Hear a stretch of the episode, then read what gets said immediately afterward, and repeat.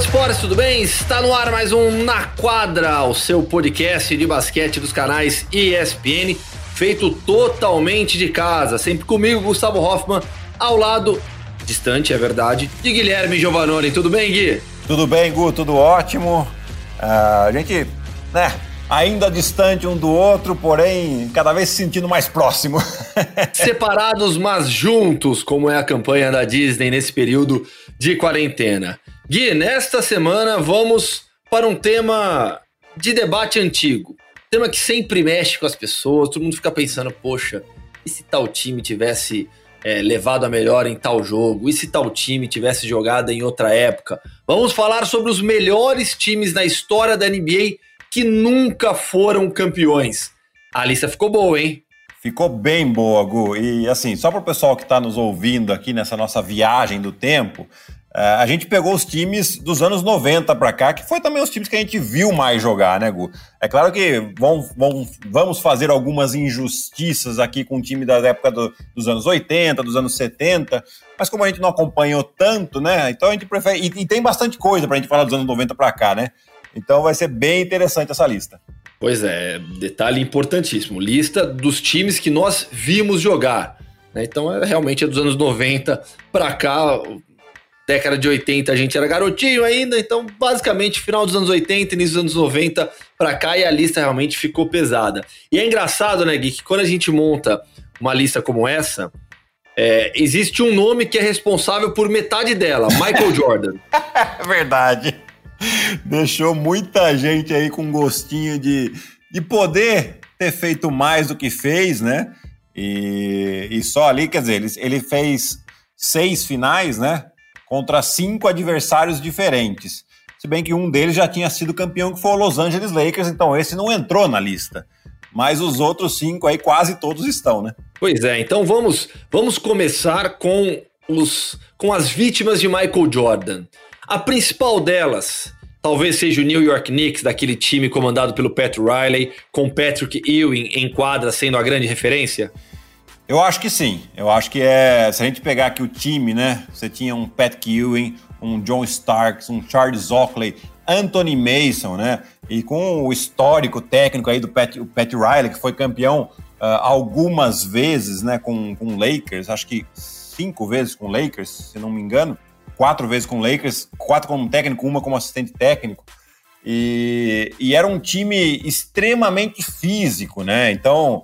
Uh, na defesa eles fechavam muito bem o garrafão, faziam que o Jordan sofresse muito, né? Mas o Jordan já tinha sido muito bem preparado pelos Bad Boys de Detroit. Então isso não era uma coisa que ele tinha acusava o golpe, né?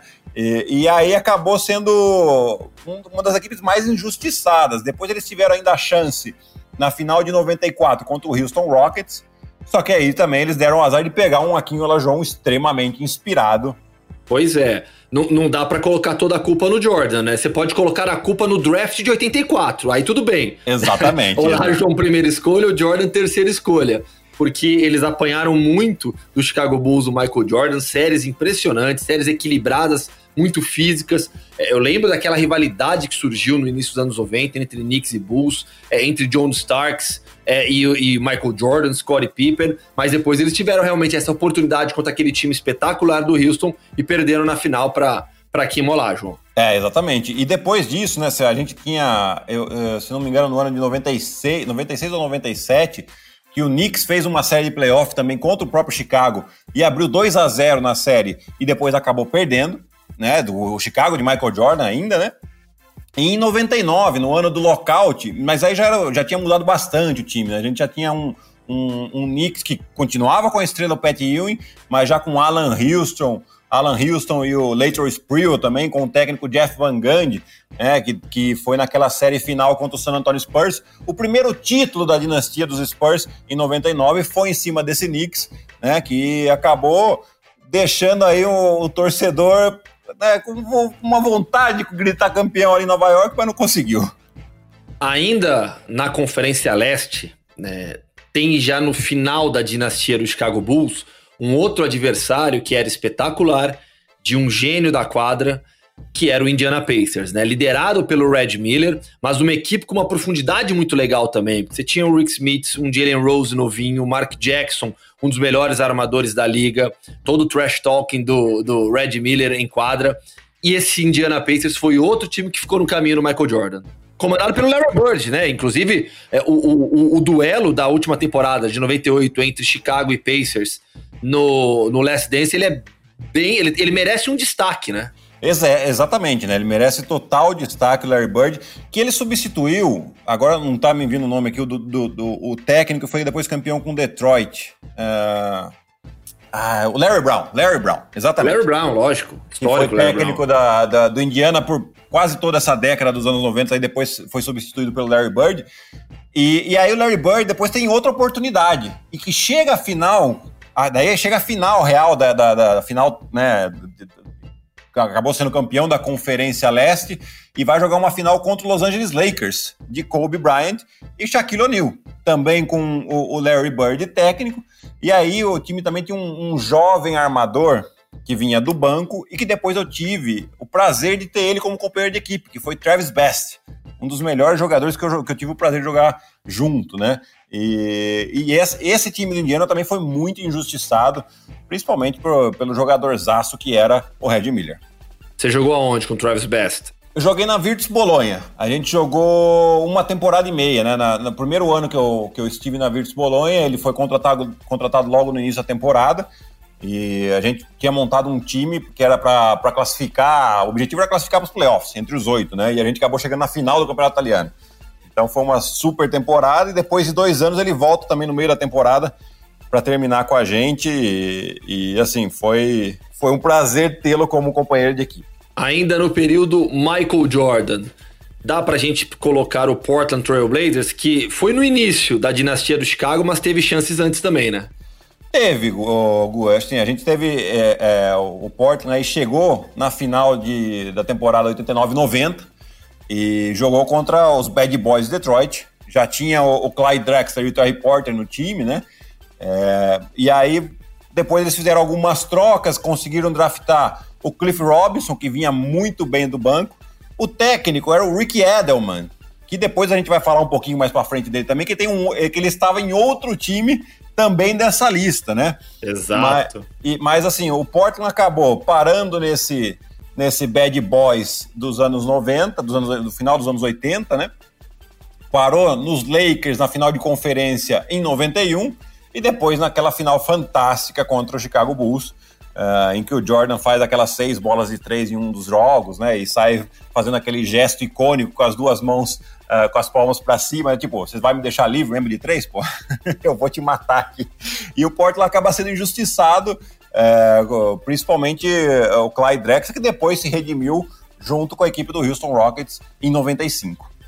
Pois é, e a gente falou agora há pouco, né, que o New York Knicks talvez seja o time que mais sofreu nas mãos é, do Chicago Bulls do Michael Jordan, mas teve o Utah Jazz, né? duas vezes nas finais, aquele time espetacular, de duas lendas do basquete, dois jogadores do Dream Team, Cal Malone e John Stockton, mas o time não tinha, entre aspas, apenas os dois, Jeff Hornacek, o próprio Brian Russell, que era um jogador importante, é, equipe comandada pelo, pelo Jerry Sloan, que faleceu há pouco tempo.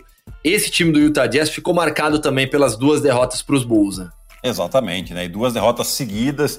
É, no primeiro ano, na primeira derrota, na final, né? É, eles não tinham. Quem tinha vantagem da quadra, da, da, por ter feito campanha melhor, era o Chicago Bulls, né?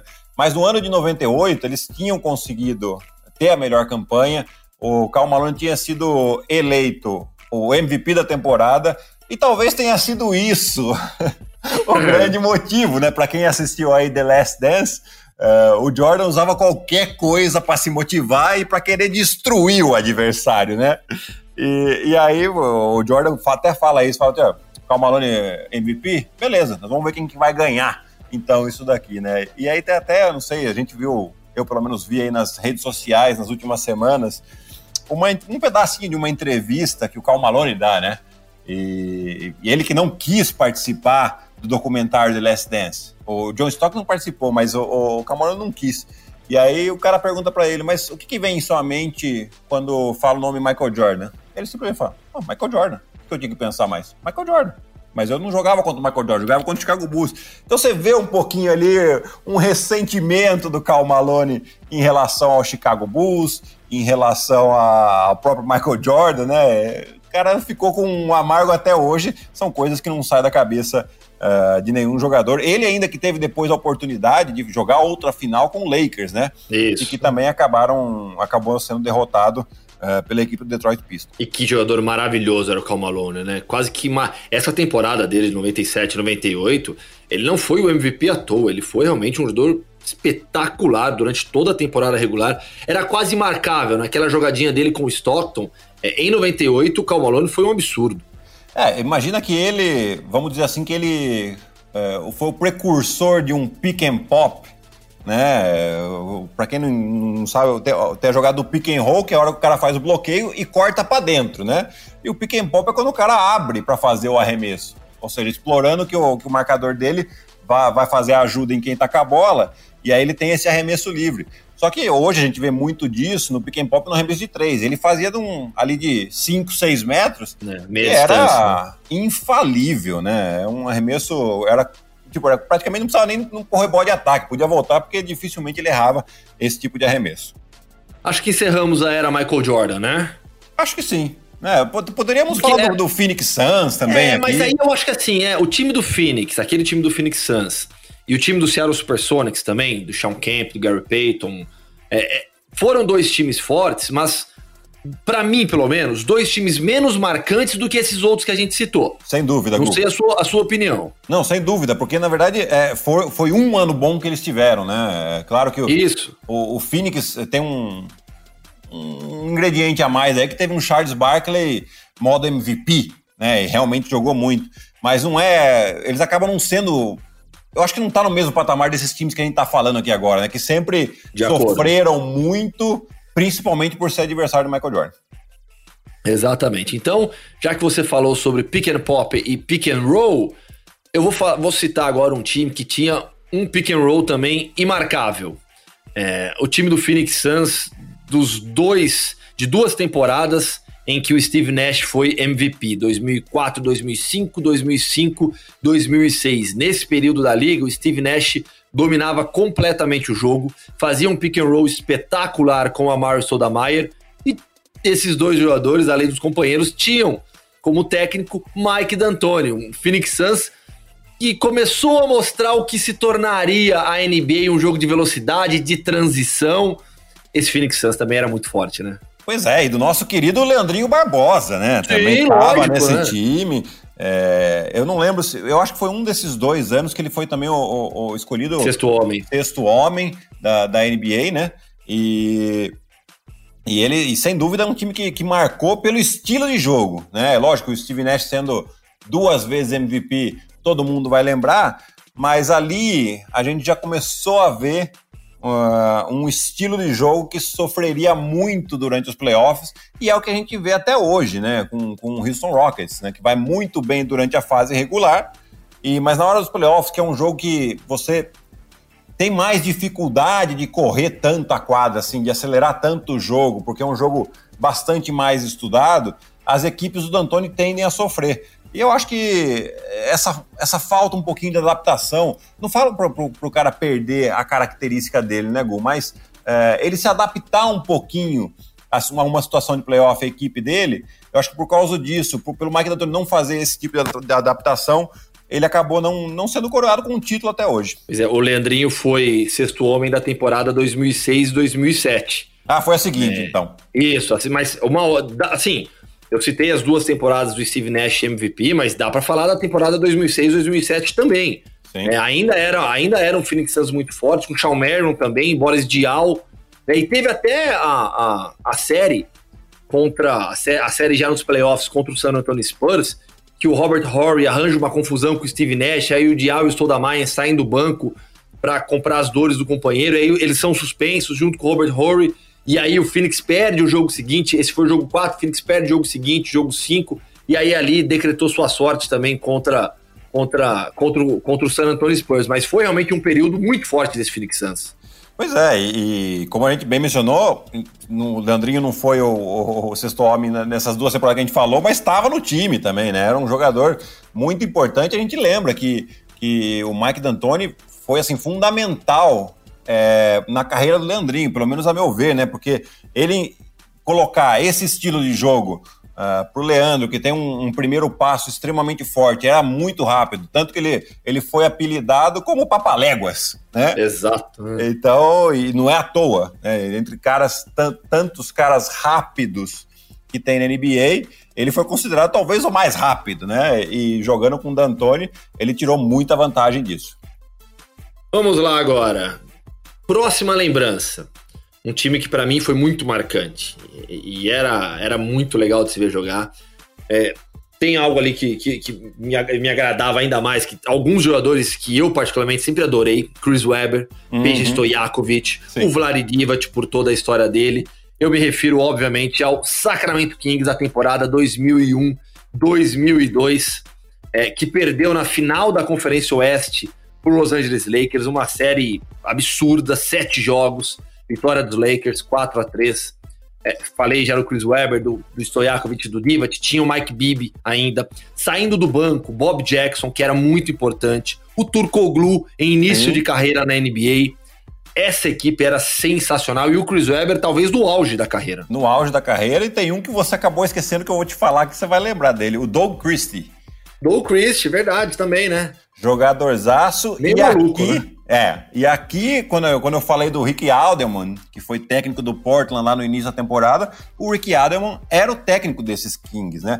E essa, é, esse time ficou muito e se, né? Esse sim, porque na verdade era a final da conferência, mas que muita gente naquela temporada considerava a final da NBA. Porque quem é. ganhasse ali enfrentaria um, um, um New Jersey Nets de Jason Kidd e Richard Jefferson, que com todo respeito à equipe, que era uma ótima equipe, mas não teria força para ganhar nem de Lakers, nem do Sacramento Kings, né? Tanto que o Lakers passou por cima deles. Né? Mas o, o interessante dessa série, principalmente, Gu, é, que eu fui, eu fui dar uma relembrada, né? Não é difícil a gente lembrar tudo. Tem aqui. polêmica aí. Tem muita polêmica, né? O, o, primeiro que teve o jogo o jogo 3, que foi na, na casa do, do, do Lakers, né? O, quem tinha o mando da quadra era o Sacramento, né? Teve, teve a melhor campanha. Uh, o jogo 3 estava 1 a 1 a sério, o Lakers tinha roubado um jogo lá em Sacramento, e o jogo 3 o, o Sacramento passou por cima do Lakers, né? Ganhou de. terminou 15 pontos o jogo, mas chegou a abrir 20 pontos e tal. E aí no jogo 4 eles abrem 20 de novo, e aí já tem, começam as polêmicas da arbitragem, né? Uma bola que no, no, tempo já tinha acabado, que o Samaki Walker meteu, tipo, um segundo no meio da quadra no final do primeiro tempo. Já eram três pontos a mais ali pro Lakers que não deviam ter. Depois, no jogo 6, que o, o, Sacramento poderia fechar jogando em Los Angeles, né? Também abriram 20 pontos esse jogo. E aí, com problemas de falta do, do Divat, do Scott Pollard, do Chris Webber, quer dizer, faltas muito contestadas aí pela, pela equipe do Sacramento, fez com que mantivessem a equipe do Lakers no jogo. E com o Shaquille O'Neal jogando contra o terceiro pivô da equipe do Sacramento, ele deitou e rolou, né? E aí, num jogo 7, extremamente nervoso, aí valeu mais a experiência da equipe de Los Angeles, que já vinha de um bicampeonato, né? Então teve todas essas polêmicas que, e se, né, num desses jogos em que o, o Kings abriu 20 pontos e acabou não ganhando, tivesse ganhado, provavelmente a gente falaria de, de, de um mais um time que não, não tem nenhum título, que teria o título que é o Sacramento Kings. E essa série produziu um dos momentos mais marcantes da, da NBA nos anos 2000, que foi justamente no jogo 4, aquele buzzer beater do Robert Horry.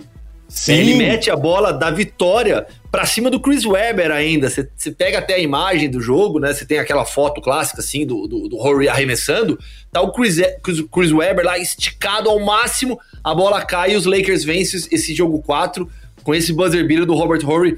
O Horry também era, era que, que cara agraciado, né? A gente citou ele duas vezes aqui já, né? É, e, e, porque a gente não tá falando do San Antonio Spurs. É. Senão a gente falaria mais, né? Mas ele é, sem dúvida alguma, um dos maiores vencedores aí da NBA, né? E não tem como não falar, quando a gente começa a falar de títulos de, de Lakers e San Antonio Spurs, principalmente, e do, do Houston também, né? Ele também, jovem, ano de Hulk, metendo bolas importantes. é, lá em 94 ainda, né, teve, teve essa história maravilhosa. Mas voltando aqui, você imagina só, esse jogo 4, com essa bola de 3, onde o Sacramento tinha aberto 20 pontos jogando fora de casa. Uma vitória do Sacramento ali era 3 a 1 de vantagem, onde e com dois jogos em casa para fechar. Né? Olha quantas possibilidades teria o Sacramento aí de ir para uma final e se sagrar campeão.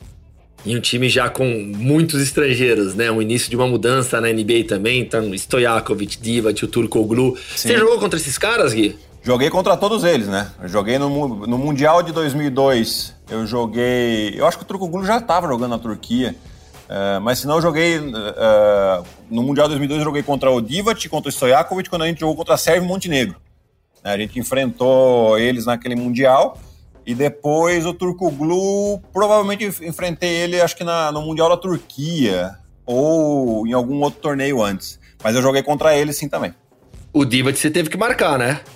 Não, porque eu ainda jogava de 3 e 4. Ah, não, né? jogando aberta. Mas então você pegou o Stojakovic. Stojakovic, é. Bodiroga. Ah, o Bodiroga aí de novo. Aí, ó. A gente nunca deixa ele de fora, né, Gu? A gente, a gente vai ter que criar o nosso drinking game aqui, sabe? Sempre. O, o, Bodiroga, o Bodiroga é topo da lista, com certeza, sabe? Quem estiver ouvindo aí pode preparar. As pessoas às vezes pegam mais do que a gente, tá? Então, assim, é, drinking game do, do, Na Quadra, pode, pode montar aí, manda pra gente no Twitter, arroba Gustavo Hoffman, arroba Giovanoni12, certo? É isso aí. Pode ah, mandar hoje eu acertei seu Twitter, tá vendo? Montem o drinking game do Na Quadra e, e aí vocês mandam pra gente. Vamos lá, próximo da sua lista aí, Gui. Bom, não tem como não falar do Portland do ano 2000, né? Que foi o ano do, do primeiro título do, do tricampeonato do Lakers de Kobe Shaq e que por muito pouco esteve ameaçado por esse time, né? Uh, o Portland naquele ano, ele foi o terceiro, na verdade foi a segunda melhor campanha da Conferência Oeste, com 59 vitórias e 23 derrotas, mas acabou em terceiro porque naquela época ainda é, tinha a, a, as posições pelo campeão de divisão, né? E como ele estava na mesma divisão que o Lakers e o Lakers sempre na frente dele, ele caiu para a terceira posição, né? Mas era a segunda melhor campanha e eles acabaram vencendo aí o, o, o Utah Jazz na semifinal da conferência e foram para essa final de conferência contra o Lakers, uh, que chegaram no sétimo jogo e no último quarto é um jogo histórico, também podem procurar no YouTube aí, esse jogo 7 entre Lakers e Blazers do ano 2000, que eles estavam ganhando por 15, entre 15 e 20 pontos no último quarto. E aí o Lakers teve uma reação fantástica. Mas o, o mais interessante, e a gente até estava falando fora do ar antes da gente começar aqui, era a profundidade desse Portland, né? É, que tinha uma profundidade muito parecida com Clippers de hoje, né? Então vou, vou falar alguns nomes aqui, Vou falar todos os nomes que eu falei aqui, vai? Vai lá. Temos Greg Anthony, Stacey Augman, Brian Grant, que era um quatro extrema, extremamente útil, né? Na, na, época que os quatro não chutavam tanto de fora ainda. Exatamente. Defensivamente muito bom. Você tinha um Jermaine O'Neal, Scottie Pippen, Arvidas Sabonis, Detlef Schrempf, Steve Smith, Damon Stoudemire, Rashid Wallace e Bonzi Wells. Quer dizer, o técnico que era o Mike Dunleavy, ele podia fazer escolha tática aí de tudo quanto é jeito. Podia jogar com quatro abertos, podia jogar com, com três caras mais fortes, próximo do garrafão. Enfim, com dois armadores, com um armador. Ele tinha muita opção aí. E realmente aquele jogo 7 lá é uma coisa que é inesquecível, principalmente para esses caras. Imagina só a cabeça deles, né? Nossa, é, é um time muito equilibrado, né? Você vê que você tinha 10 caras aí que você podia colocar na rotação e não baixava o nível, né? De jeito nenhum, de jeito nenhum. Você poderia manter. Você ganharia do adversário no cansaço, né? É, entra cinco aqui agora, vai lá, pressão quadra toda, é, sufoca os caras. Aí deu cinco mil, troca de novo e, e vai, né? Isso aí é lógico não, não é assim que acontece dentro de uma quadra, mas é, se você pensar nessa lógica aí, é uma coisa que, que você tem muito, muita profundidade. E isso no basquete de hoje em dia, no basquete de sempre, né? Mas claro. cada vez mais hoje em dia, é, essa parte física e de elenco aí são extremamente fundamentais. A gente foi avançando no tempo, saímos da, saímos da década de 90, fomos para os anos 2000, é, já estamos na década atual agora, porque você tem time aí também, né? Tem, eu acho que aquele. Eu acho que não tem como não falar do time do Oklahoma, né? Eu até pensei em colocar aquele time de 2011 que fez a final contra o Miami Heat, né? Porque, é, porque a gente começa a pensar, né? E se, né? Voltamos no e se. Era um time Sim. que tinha Kevin Durant, Russell Westbrook e, e o James Harden. Três MVPs de temporada regular, que eles ainda não tinham sido, né, mas jogavam junto esses três. Né? Então você imagina se eles tivessem ficado juntos até hoje. Poderiam ter, ter feito uma, uma, dinastia aí, né? É, mas eu prefiro de, de 2015, 2016 porque era um time que tinha ainda o Westbrook, ainda o Durant, mas você tinha mais o Ibaka, o Steven Adams, e tinha feito uma ótima, uma ótima temporada, terminando em terceiro na Conferência Oeste, mas principalmente os playoffs, né? Os playoffs eles jogaram a semifinal de conferência contra o San Antonio Spurs, que tinham feito uma temporada de 67 vitórias. A gente acaba esquecendo, porque é a mesma temporada em que o Golden State Warriors teve 73 vitórias e bate o recorde, né?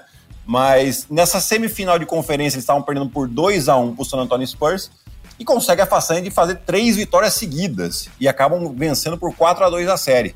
E depois, contra o Golden State Warriors de 73 vitórias, eles conseguiram abrir 3 a 1 na série, né? E depois, uh, com uma atuação principalmente no jogo 6 do Clay Thompson impecável, né? Que meteu acho que 10 bolas de 3, se não me engano. Então, 7 bolas de 3 em 11 tentadas. E, e, acabou com essa chance do Oklahoma de ser um time campeão, né? De, de, de poder realmente conquistar um título com Kevin Durant, que depois se juntou à, à equipe do Golden State Warriors. E essa temporada, né, de 2015 e 16, ela, ela tem um peso na história da NBA, porque olha só, a gente tá falando, por exemplo, você já citou esse time do Oklahoma, que era espetacular. É, é a temporada em que o Golden State consegue a melhor campanha na história, perde o título, então a gente tá falando aqui de times injustiçados. O, Golden State Warriors não entra porque foi campeão em 15, 17 e 18. Perde em 2016. Mas caramba, a gente tá falando da melhor campanha da história que não foi campeã. E não foi campeão por quê? Por conta, para mim, da temporada que elevou o LeBron James a segundo melhor da história. Sabe, o, o, o título conquistado pelo Cleveland nessa temporada é, colocou o LeBron em um patamar é, abaixo apenas do Michael Jordan sabe? Ter vencido esse time no Golden State nessa temporada tão marcante, é, aquilo que fez o LeBron James liderando o Cleveland foi algo maravilhoso. Ah, e a situação que tava ainda, né? Perdendo por 3 a 1 afinal. Sim. E tendo que ganhar dois jogos fora de casa. Olha só o tamanho da façanha do LeBron James, né? Lógico que ele contou muito com o Kyrie Irving extremamente inspirado. Uh, os dois no jogo 5, cada um fizeram 41 pontos minto, no jogo 6 daquela série, 41 pontos, né? E depois foram pro, pro, pro jogo 7 em, em, em Oakland, né? É, eu até assisti esses dias de novo esse jogo aí, porque eu precisava fazer um vídeo pro nosso canal do YouTube aqui também, para fazer as análises táticas, né? E, e cê, cara, até hoje, você assiste o vídeo, você sente a tensão de um jogo 7, assim, mas claramente, os caras com uma seleção de arremesso é, muito duvidosa, defensivamente muito forte, até que tem o toco do LeBron James Isso. e a bola de três do Kyrie Irving, que são assim sensacionais e que realmente dão o título para Cleveland. Para mim, o maior toco na história da NBA, inesquecível aquela jogada do LeBron. Acho que fechamos a lista, né? Esquecemos de alguém? Fechamos. Ah, eu coloquei aqui também, tinha anotado aqui. Vamos, menção honrosa, vai? para colocar o time do Minnesota Timberwolves de 2004. É, é, é um time que tinha um Kevin Garnett, que foi MVP naquele ano, um veterano, e os veteranos Sam Cassell e Lator Sprewell, né, e acabaram perdendo na final de conferência para aquele timaço do Lakers, que acabou não sendo campeão, né? E a gente acaba não citando esse time do Lakers, porque ele tinha sido tricampeão com, com Kobe e com Shaq. Mas era um time do Lakers que tinha, além de Kobe e Shaq, você tinha o Gary Payton e você tinha o Cal Malone, que a gente citou aqui antes, né? Então. É, fica, fica essas menções honrosas para esse Timberwolves 2004 e o Lakers de 2004 também, que é, apesar de ter sido campeão nos outros anos. Fechou então, Gui. Sempre bom demais lembrar da história recente da NBA. Valeu, abração. Até semana que vem. Até semana que vem, Gu. Tchau, tchau.